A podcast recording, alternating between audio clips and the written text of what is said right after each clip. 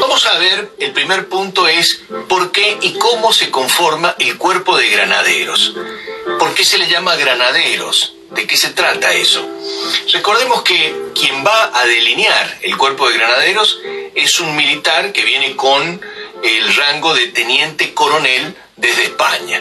Acá en Argentina le han respetado el rango, él va a plantear que tiene ese rango y entonces como teniente coronel se lo pone al frente de un cuerpo que tiene, nuevo que tiene que armar. Cuando va a armarlo, imagínense, pónganse los zapatos de este hombre, tiene que pensar cómo lo va a armar. No solamente es la cuestión táctica militar, sino también la cuestión de cómo lo va a vestir. Nadie le dice cómo vestirlo. Entonces el hombre es él el que va a inventar el, el uniforme de granaderos, que originalmente era todo azul, con vivos eh, mm, bordó, este, o grana se le llama mejor, en cada uno de los, de los costados del traje. El pantalón es azul, el traje es azul y el sombrero es azul. ¿no? Tiene vivos grana, tiene un, este, en este caso la casaca azul tiene todo igual y tiene un refuerzo de cuero el pantalón. Recuerden que es un traje con el que va a haber un movimiento físico. En la batalla se van a mover a gran velocidad. Toda la parte de adentro tiene este, como un refuerzo de cuero para que se estire el pantalón. Bueno, estamos hablando, está delineando el uniforme. Bueno, va a delinear el uniforme. Recordemos que San Martín es un hombre muy culto, ha venido con una muy buena bibliografía, él lee mucho, es, en muchas cosas es autodidacta, pero el hombre como lee mucho, sabe lo que tiene que, que enseñar. Él está pensando, o más bien sustenta este cuerpo en la docencia. Es imposible que un grupo este, armado eh, sin conocimiento es, es, un desastre. Entonces el hombre lo primero que hace foco es en el entrenamiento de su cuerpo que está armando. ¿Cómo se conforma este cuerpo de granaderos? Bueno, eh, se conforma por personas que son pobres, son analfabetos la mayoría, eh, no tienen instrucción de ningún tipo, algunos saben muy bien montar, ¿no? Bueno, entonces, ¿qué sucede? Él ha venido en el barco, en la George Canning, desde, desde Londres, con algunos militares más también. Estos militares que han venido, hay uno que se llama Sapiola, Matías Sapiola, posiblemente conozcan el nombre de la calle. Bueno, Matías Sapiola es un militar muy importante español y descansa en él parte del entrenamiento. Si fuera que van a armar un club de fútbol o un club de rugby o un club deportivo, ustedes necesitan entrenadores. Bueno, el presidente del club se llama San Martín y el entrenador principal, luego de San Martín, porque también era entrenador y delineaba todo, es Matías Sapiola. Bueno, a estos muchachos se los busca con una altura eh, determinada, deberían ser de un metro setenta y ocho para arriba.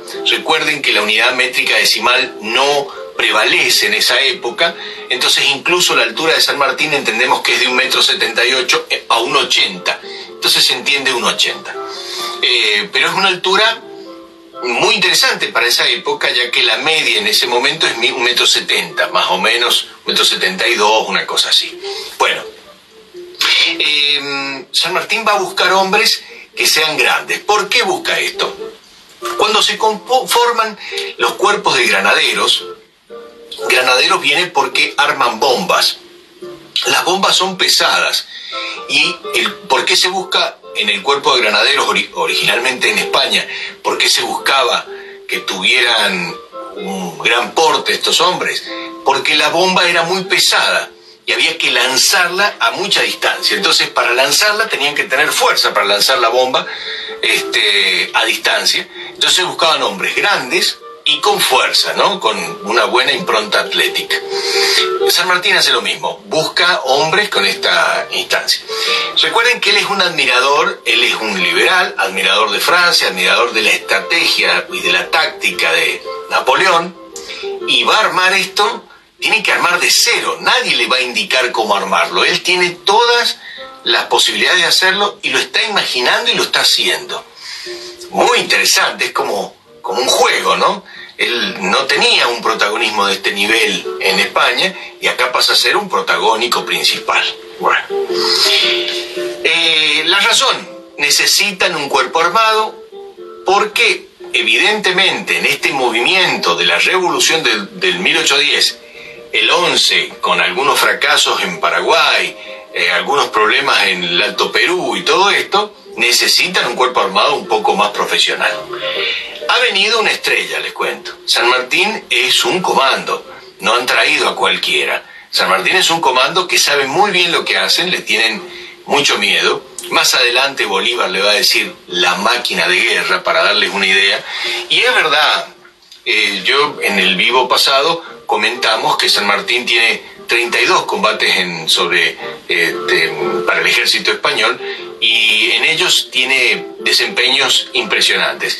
Este, desde las emboscadas de varios hombres que él da muerte a varios, solo contra varios, como en este caso contra eh, cinco personas, luego en Arjonilla cuando logra dar 16 bajas para su eh, ejército solo con su sable, este, y así eh, historias que son impactantes de este hombre. Entonces, sus hombres le tienen muchísimo respeto. Es un hombre muy estricto en el entrenamiento. Un hombre bueno, pero muy estricto en el entrenamiento. ¿Qué le enseña a sus granaderos? La educación es principalmente militar, le enseña, a mover el, sable. El sable es muy importante porque el sable es un sable de degüello, porque el que hombre que va a caballo este, puede utilizarlo en el cuello y degollar al enemigo. Em, recordemos que San Martín para armar este cuerpo armado va a combinar dos este, cuerpos armados. Comúnmente los granaderos eran solo de infantería y él va a sumar la caballería. Entonces el cuerpo de granaderos de las Provincias Unidas es granaderos y caballería. O sea, él reúne a dos cuerpos en uno solo dando como algo extraordinario. Cuando diseña el traje, trata de hacer una impresión en metal de una granada y la pone en el, el morrión. El morrión es el sombrero, que el sombrero tiene varias funciones. El primer, la primera gran función es la defensa, porque baja la cabeza y el sablazo pega en el sombrero. Yo sé, es de cuero, todo forrado, lo cual da una resistencia a un golpe.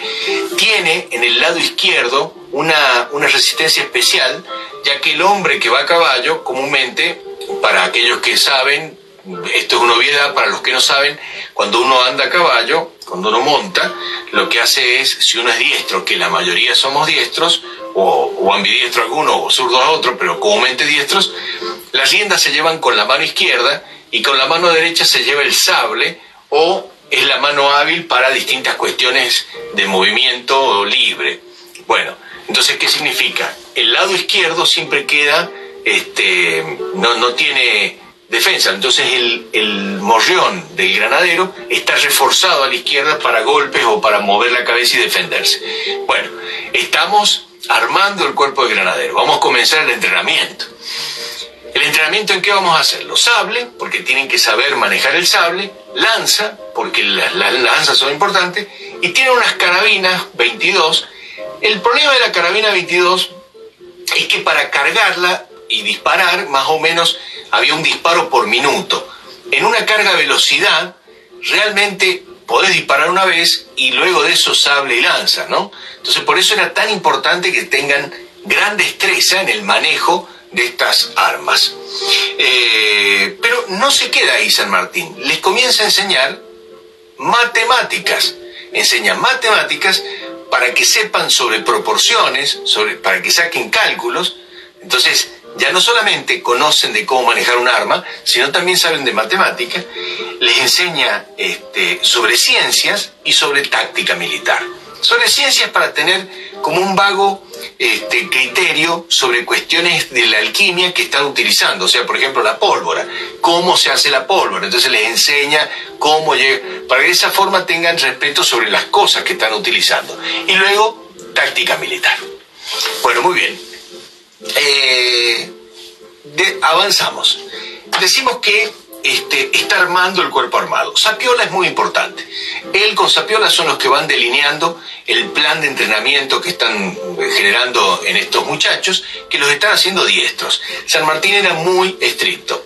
En, en una carga, por ejemplo, practicaba una carga de caballería con sable. El que bajaba la cabeza en el cruce detenía la instrucción y era capaz de expulsarlo de los granaderos. O sea, él era muy estricto en el entrenamiento. Él sabía que si en una instrucción una persona no cumplía, en el campo podía hacer que corra riesgo su compañero. Bueno, eh, bueno, ¿vamos bien? Bien.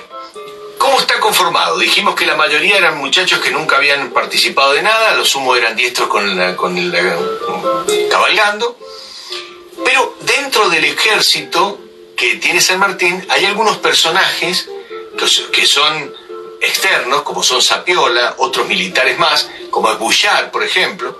Bouchard en Europa era enemigo en teoría de San Martín, acá forma parte del cuerpo de granaderos y va a conformar a este cuerpo. Realmente es uno de los cuerpos de granaderos ejemplares en la historia militar americana y europea. ¿Por qué digo esto? ¿Es una exageración de fanatismo? No, estamos hablando de un cuerpo armado que va a conformarse en 1812, va a participar de 20 campañas, va a participar de 100 combates y va a recorrer a caballo 40.000 kilómetros. Para la época en que esto sucede es extraordinario. Nadie ha recorrido, o muy pocos son los que han hecho, semejante campaña durante un tiempo.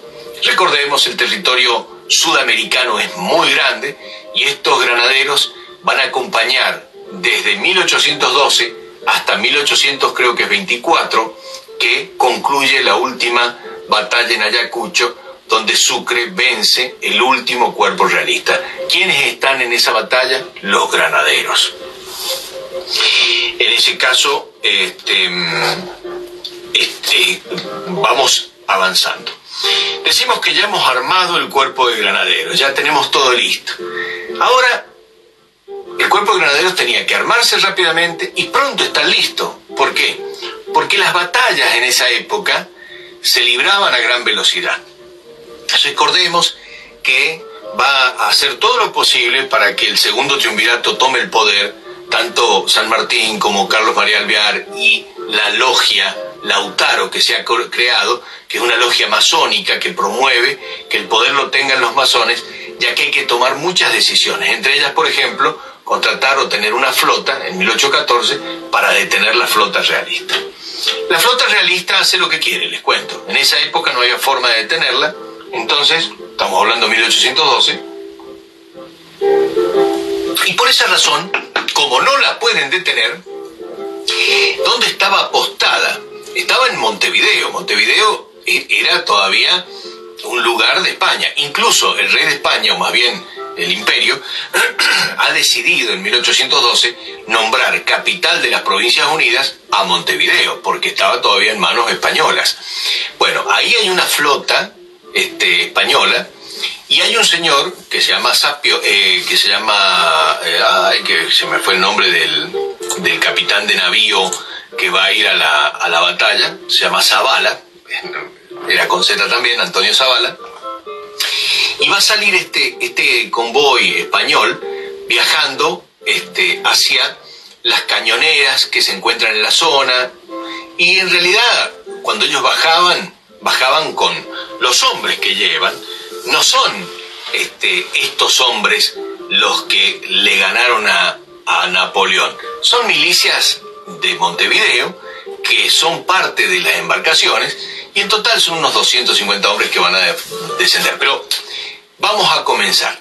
Llega en la batalla de San Lorenzo, comienza de la siguiente manera. Primero llega la información de que los barcos realistas comienzan a ingresar a las Provincias Unidas a través de los ríos. Bueno, cuando llega la información, San Martín va a hacer una va, va a tomar la decisión de elegir a los para él los mejores entrenados. Él tenía más granaderos, pero solo lleva 125. ¿Por qué sucede eso? Lleva esa cantidad que son los que entienden que pueden entrar en combate. Recordemos, él comenzó a preparar el, el, cuerpo armado y ya en, enero tiene que salir, en diciembre tiene que salir buscando a ese convoy. Lo que significa que tiene un poco de entrenamiento, no tiene tanto entrenamiento, entonces él ha seleccionado a sus mejores hombres. Bueno, ellos tratan, de seguir las embarcaciones, pero hay un viento muy bueno que tiene la flota y se escapa la flota. No los pueden ver más mientras ellos siguen costeando los ríos para ver si los pueden encontrar. No lo encuentran, se ha escapado la el convoy español porque tiene muy buen viento y entonces la flota se dirige directamente por el río mucho más rápido que los, los caballos. ¿Cómo se traslada el caballo de Buenos Aires hasta San Lorenzo? A través de postas. Las postas comúnmente tienen caballos esperando para ser cambiados. Entonces yo, llegás con tu caballo, yo te entrego este, vos me dejás el otro y seguís hasta la otra posta. En la otra posta pasa lo mismo y así se van cambiando los caballos. El problema es que en las postas no había 125 caballos para decir, está listo, lo estamos esperando. Nadie. Entonces, ¿qué sucede? Había un problema porque algunos, algunos granaderos llegaban más tarde, otros llegaban más temprano, porque acá que tenían un caballo para salir. Bueno, había un problema operativo. Este, para, no estaba todo tan diseñado como para que sea un éxito el. Pero San Martín tenía que seguir. Según me cuentan a mí, en la posta de Alcira Gijena, Córdoba, San Martín era uno de los jinetes que pasaron por la posta de Gijena, en el sur de la provincia de Córdoba. La posta de Gijena tiene en la actualidad la octava generación, es la que lleva la posta de Gijena. Ellos dicen que nunca habían registrado un jinete más rápido que San Martín. Para darles una idea, era un hombre que cabalgaba a gran velocidad, este, un gran jinete aparentemente. Bueno, muy bien, entonces empiezan a seguir con este desbande que tienen, porque tienen algunos granaderos que se han quedado, no tenían caballos para salir, tienen que esperar el otro día, el otro día salen con sus caballos. Bueno, comienzan a seguir al convoy y hay un momento, luego de los dos primeros días, tres días, que parece que cambia el viento en los ríos. Cuando cambia el viento, se detiene el convoy y ahí los alcanza. Para este momento ya hacen tres días que están en el viaje y están cerca de San Lorenzo, ya están en San Lorenzo. Aparentemente es allí donde se va a descender. San Martín lo primero que hace es tiene que ir a hablar con los del convento. Son los frailes franciscanos, si no me equivoco yo. Y claro, pónganse los zapatos del fraile franciscano. Llega un hombre, nunca imaginaron una cosa así, llega un hombre con un uniforme, y llegan varios con uniformes, a hablar con ellos de que son de las provincias unidas. Nunca habían visto un ejército, los franciscanos, un ejército ordenado. Entonces, le dice, ¿qué necesitan, Señor? Y si queremos que nos apoye. Y ahí, este fraile, que me, gusta, este, lo que sucede con este hombre, es que este fraile va a negociar con San Martín. Y le va a decir, mire, nosotros lo vamos a apoyar, pero eh, queremos saber qué vamos a tener a cambio. Y le dice, ¿qué quieren ustedes? Entonces pone, San Martín va a negociar con el fraile, que es Pedro Gancia, si no, que si no me equivoco yo, este, va a negociar con el fraile y el fraile le dice, mire, nosotros queremos este, que ustedes nos den, nos, nos prometan cartas de ciudadanía a todos los, franciscanos. Y San Martín le dice que sí. Él no tiene autorización para esto, pero está en el medio de una contienda militar y a los frailes los necesita para que le den asilo en el convento. Entonces le dice, por supuesto que le vamos a dar este, una carta de, ciudadanía. Los franciscanos dicen, nosotros si nos quedamos acá necesitamos los papeles, porque si no vamos a ser españoles en medio de la contienda, esto es terrible. Pero ellos están negociando eso y no saben si de los barcos van a venir, qué sé yo, 10.000 españoles y dicen, ah, ustedes estaban de acuerdo con nosotros y los matan. O sea, y toman riesgos los frailes franciscanos y creen en San Martín.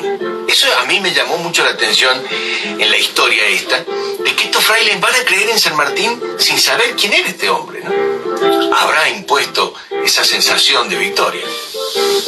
San Martín en ese momento está en San Lorenzo ciudad a la que yo sugiero visiten, porque ahí se puede ver el campo donde se libró la batalla, el convento que, que es un monumento viviente de 1812, realmente 13 quiero decir, y antes, realmente es muy interesante.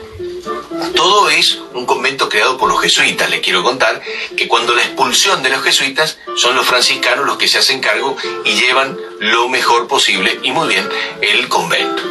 Bueno, los jesuitas están del lado de San Martín. Los barcos están empezando a moverse. San Martín lo que hace esa noche o esa tarde es, más allá de negociar con los jesuitas, ah, perdón, con los franciscanos, va hacia disfrazado, va a ir a mirar los barcos, porque él quiere ver el movimiento que tienen. Y hay movimientos. Parece que va a haber un desembarco.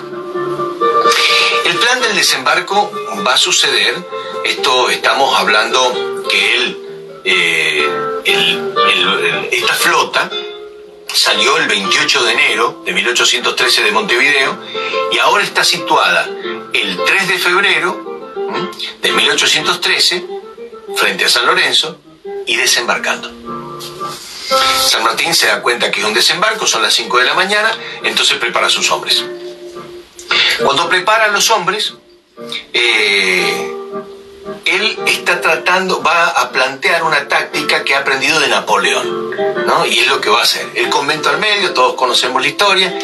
Los hombres realistas que descienden, él calcula que ellos van a ir derecho frente al convento, pero no, van a salir de un costado y van a enfrentar del costado. Su plan de pinzas, que era el plan original que él tenía, lo va a poder hacer, pero tiene algún problema. Eh, Atrás de los muros del convento pone a todos sus hombres listos y armados para la batalla. La espadaña, que se llama el lugar más alto, es donde San Martín con un catalejo está mirando el movimiento y cuando aparecen los hombres. ¿Por qué cuando aparecen? Los barcos están abajo de un barranco. Quien ha ido a San Lorenzo sabe que hay un gran barranco bastante importante para ver la playa. Entonces tienen que entrar por un costado y subir del barranco para avanzar hacia el convento. ¿Cómo está conformado el ejército español? Este señor este, español llamado Zavala, que es el, hombre que, viene a, a, enfrentar a San Martín, o más bien no saben que están a San Martín, están bajando. Aparentemente lo que tenían miedo los frailes es que haya este, un saqueo, porque comúnmente podían venir a saquear. Recuerden que acaban de revolucionarse, entonces ahora podemos saquear. Tenían miedo a eso. No bajan pocos hombres. De los barcos bajan 250 hombres. Miren, lo que va a suceder de ahora en adelante dura 15 minutos. Son los 15 minutos más gloriosos y mejor pensados del ejército. Porque hay que hacer una batalla de 15 minutos con menos hombres y vencer. 250 milicianos de Montevideo, al mando de Zavala, un hombre que casi medía dos metros, con un cañón, con dos cañones, cuando descienden comienzan a marchar hacia el convento. Cuando comienzan a marchar hacia el convento, San Martín sabe que es el momento. Él se había disfrazado antes de, de un hombre común y corriente de allí, y ahora ya tiene listo el traje, los caballos están listos. Bermúdez es uno de los hombres que va a ir por, la, por el otro flanco. Y algo que no se hacía en ese momento, que el que mandaba no iba en la carga. El que manda no va en la carga, el que manda va atrás, porque va diciendo lo que hay que hacer. Bueno, había mucha presión y San Martín va a ir en la carga. Va a acompañar a uno de los flancos de ataque, que es el flanco, si lo vemos nosotros desde el convento hacia el río, el flanco izquierdo y el flanco derecho Bermúdez. Bueno, cuando comienza a avanzar el cuerpo armado español de 250 hombres, y él tiene 125, más unos 50 milicianos, gente de la zona, que se ha puesto de acuerdo, que quieren apoyarlo. Bueno, La primera, el primer movimiento, antes de salir, San Martín va a decir algunas palabras, que yo las anoté porque tenía miedo de, de olvidarme. y él dice, ha llegado la hora de decirles a estos maturrangos que nadie va a venir a decirnos cómo hemos de gobernarnos. Vamos a demostrarles con lazos y sables que nuestra causa es la más justa y la más noble, como si fuese tan fácil esclavizar a hombres libres, bien armados y con tan alto espíritu. La libertad no tiene precio, ni siquiera el de nuestras vidas. Juremos morir antes de ser esclavizados nuevamente. Seamos dignos de nuestra patria. Seamos dignos, carajo.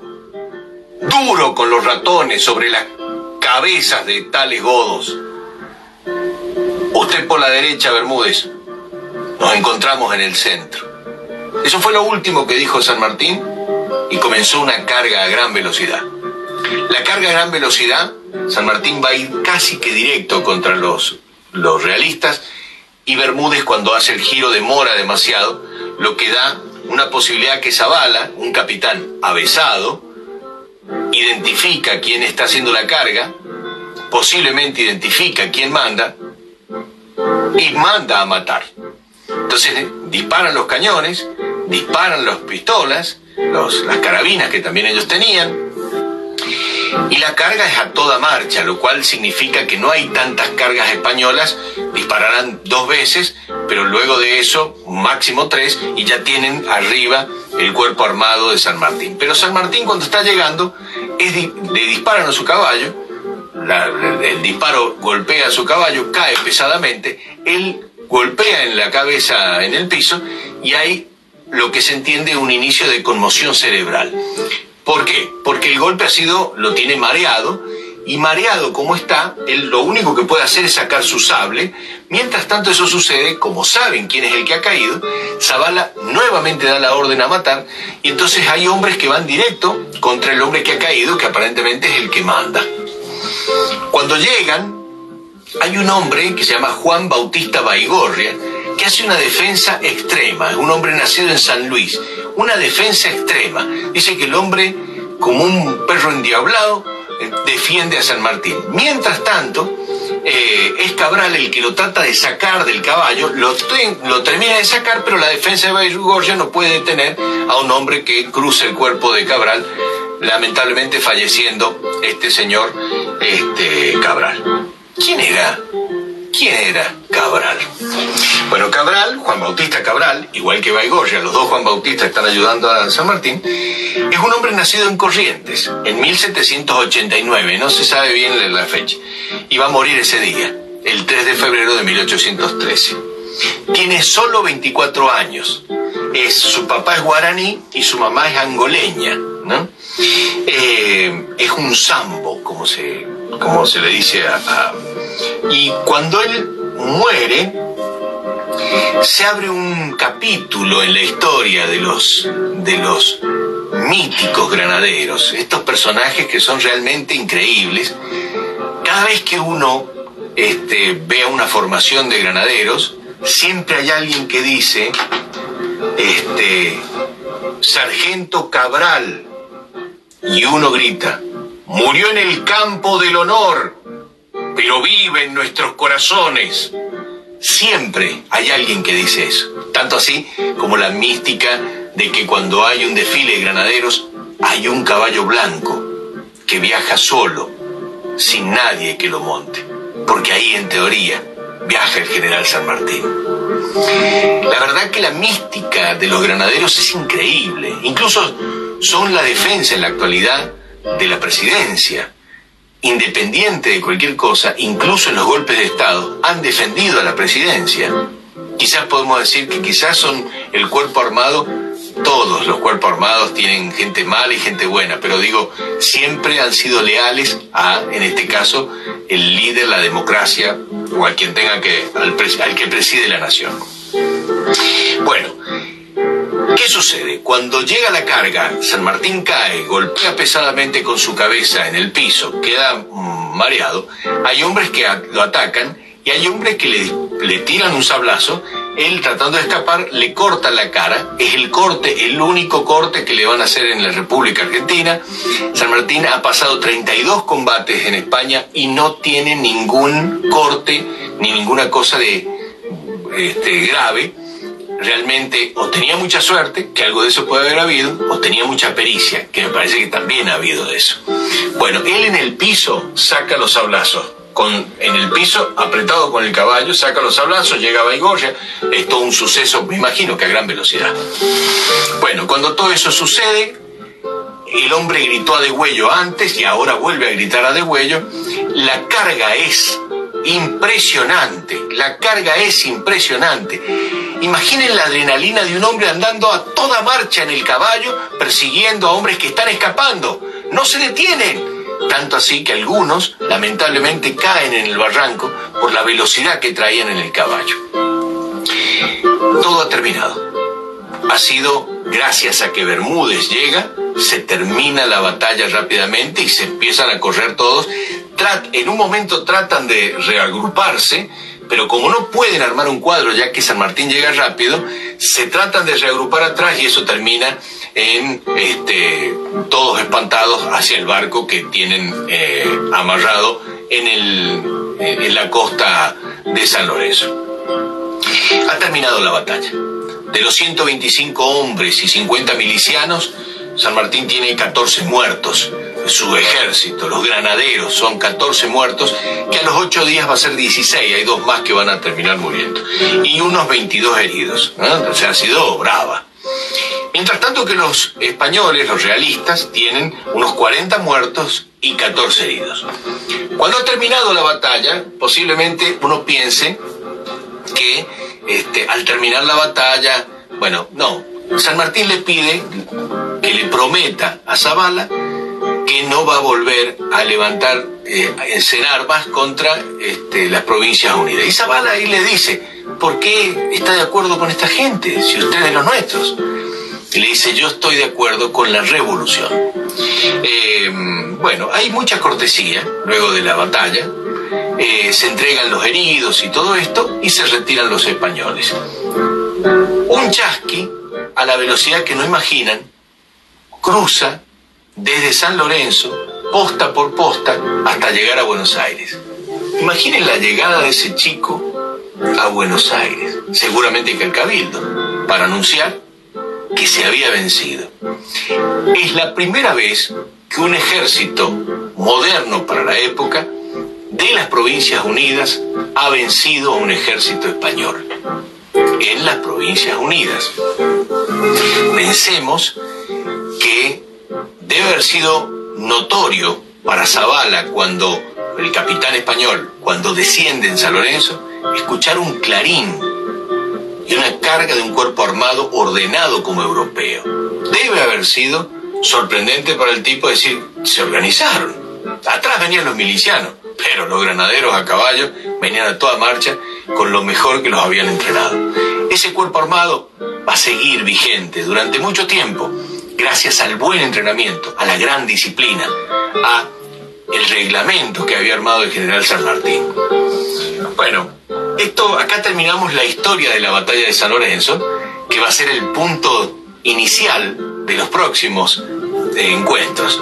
Pero sí me gustaría antes de terminar esta introducción general casi de mucho tiempo sobre la historia de San Lorenzo, hablar un poco de la marcha de San Lorenzo, esta, esta increíble marcha de San Lorenzo. ¿Quién escribió la marcha de San Lorenzo? ¿Cómo se escribe? Bueno, durante el tiempo que San Martín estaba vivo, lamentablemente la marcha no se ha creado. Hay un hombre que se llama Riccieri, el señor Riccieri es un personaje y hay un eh, músico, militar también, que se llama Cayetano Silva. Cayetano Silva tiene una particularidad. Es un uruguayo que vive en Venado Tuerto. Este uruguayo que vive en Venado Tuerto le envía este, una obra preciosa a Riccieri regalándosela. En homenaje, homenajeándolo porque Richeri estaba organizando el ejército argentino. Richeri le dice que no puede recibir este regalo y que le pide que le ponga San Lorenzo y que la inauguren el 30 de octubre de 1902 en San Lorenzo, que van a hacer un evento en San Lorenzo. Así es que Richeri llega a San Lorenzo, donde él es nativo, Imagínense, el ministro de Defensa es nativo de San Lorenzo, entonces ese año se hace el evento, aparece Cayetano Silva, una orquesta, y suena por primera vez esto que escuchamos, la Marcha de San Lorenzo. Marcha de San Lorenzo que le puso así porque Richeri le dijo, no quiero una marcha para mí, pero San Lorenzo no tiene marcha. Sonó en el año 1902 por primera vez, la creó este hombre en 1901, pero nunca tuvo letra. La canción no tenía letra. La canción era simplemente, no menor, ¿no? Una preciosa obra. Pero hay un maestro mendocino que se llama Carlos Javier Benieli, que este maestro mendocino este, no va a conocer nunca a Cayetano Silva, lamentablemente, pero él es admirador de las obras de Cayetano Silva, un gran autor, un musical este, uruguayo, pero vive en Argentina, este hombre le escribe la letra y comienza a cantarse por primera vez la letra en 1907. En 1901 suena la crea, en 1902 suena, y recién a los cinco años después aparece la letra de la marcha de San Lorenzo. Pero ahora viene lo particular. Esto simplemente es parte de una cuestión cronológica. Lo particular viene ahora. ¿Por qué? Comúnmente los ejércitos, les cuento, que tienen los, los ejércitos una costumbre de intercambiarse este, marchas, ¿no? El ejército alemán le envía una marcha a la Argentina, Argentina le envía una marcha este, propia a los alemanes, y así. Ahora, la marcha de San Lorenzo es tan bonita que en el año 1911, recuerden que sonó por primera vez con, con letra y con todo en, por primera vez en 1902 y con letra y todo en 1907. Pero el 22 de junio de 1911, esto es muy interesante, en la asunción de Jorge V en el Reino Unido, con la autorización del gobierno de la Argentina, va a sonar por primera vez la marcha de San Lorenzo en la Asunción del Rey. Es tan bonita la marcha que la tienen de costumbre. Entonces la Asunción de la reina, la actual reina de Inglaterra, la coronación de Isabel II, vuelven a sonar en la Asunción de la reina. En el cambio de guardia que se hace en el Palacio de Buckingham, en homenaje a que es justamente suena cuando, cuando un rey es nombrado, en cada cambio de guardia suena la marcha de San Lorenzo, con la autorización del gobierno argentino en algún momento. No sonó en la época de Malvinas, sacaron la marcha porque saben perfectamente que es una marcha argentina. Ahora, lo particular es que como hubo un intercambio de las marchas entre el ejército alemán y el ejército argentino, entre las marchas que había disponibles es Adolf Hitler el que elige la marcha de San Lorenzo para ingresar triunfante a París. Y entonces cuando el ejército alemán ingresa a París, suena la marcha de San Lorenzo. Seguro no con la guitarra como estamos escuchando, sino seguramente una marcha un poquito más castrense como esta, por ejemplo. Imaginen el ejército alemán ingresando por el Arco de Triunfo, París,